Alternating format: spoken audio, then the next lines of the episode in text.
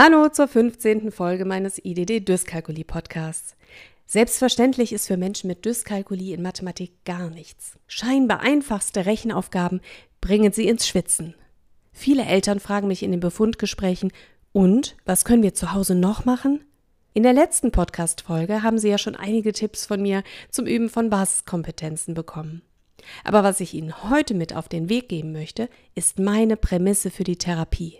Mathematik soll erfahrbar werden. Mathematik ist tatsächlich sehr viel mehr als Zahlen, Formeln und Gleichungen. Mathematik ist Alltag. Wir erfahren mathematische Inhalte jeden Tag in unzähligen Situationen und sind uns dessen gar nicht bewusst. Wir schauen auf die Uhr, um zu sehen, wie viel Zeit noch bis zu unserem Termin bleibt. Wir zählen Teller und Besteck, wenn wir den Tisch decken. Wir schätzen, ob der Saft noch ausreicht, um zwei Gläser zu füllen. Wir überlegen uns, ob wir die teuren Schuhe, die uns so gefallen, kaufen oder für den Betrag lieber etwas Wichtigeres anschaffen. Wir planen unseren nächsten Einkauf, schauen nach, was noch im Vorratsschrank steht und wie viel wir von allem kaufen müssen.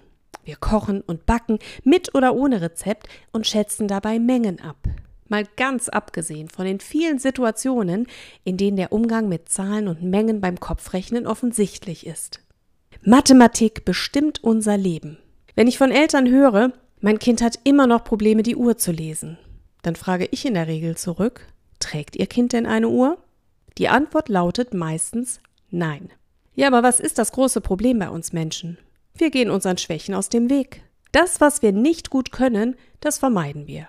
Und wenn wir es vermeiden, trainieren wir es nicht, was dazu führt, dass die Schwäche größer wird. Und genau hier müssen wir dem Teufelskreis ein Schnippchen schlagen. Provozieren Sie Situationen, in denen Sie schwache Kompetenzen anwenden. Kramen Sie die Uhr aus dem hintersten Schrank heraus und ziehen Sie diese regelmäßig an. Und lassen Sie Ihr Kind seine Uhr anziehen. Sie werden sehen, dass man automatisch beginnt, auf die Uhr zu schauen. Verwenden Sie Uhrzeiten. Setzen Sie Zeiten für bestimmte Aktivitäten fest. Stellen Sie fest, wie viel Zeit noch bis zu Terminen bleibt oder bis zum Abendessen. Nennen Sie Ihren Kindern eine Zeit, zu der sie wieder zu Hause sein sollen und so fort. Was Sie dabei beachten müssen, wenn Sie mit Ihrem Kind die Uhr trainieren, ist, arbeiten Sie sich von groß nach klein vor.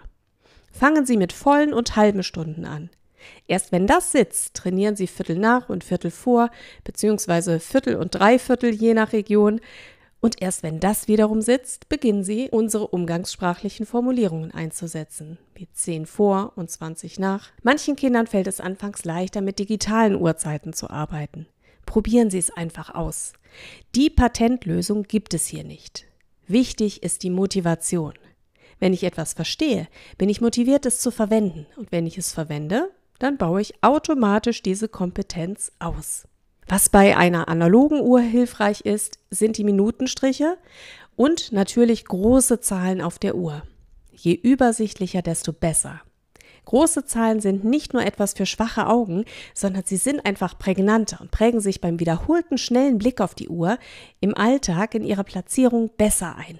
Das drehbare Rädchen außen an vielen Sportuhren finde ich für die meisten Uranfänger eher verwirrend.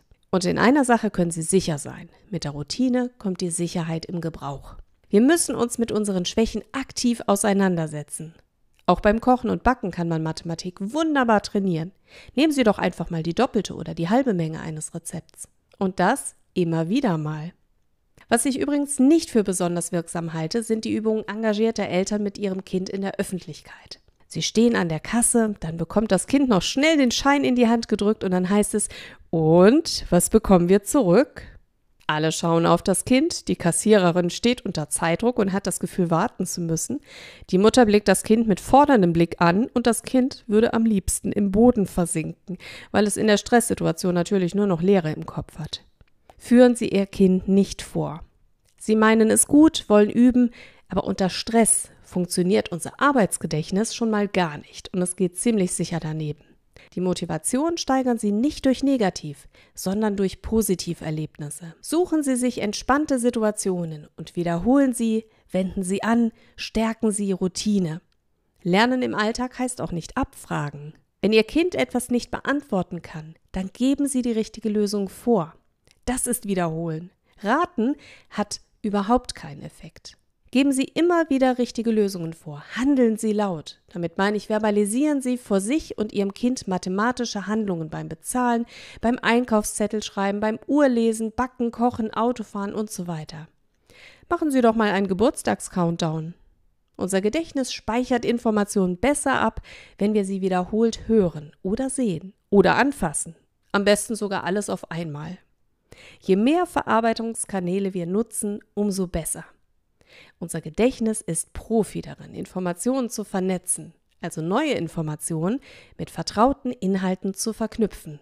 Und genau diese vielfältige Vernetzung hilft uns, das Wissen verfügbar zu machen, wenn wir es brauchen.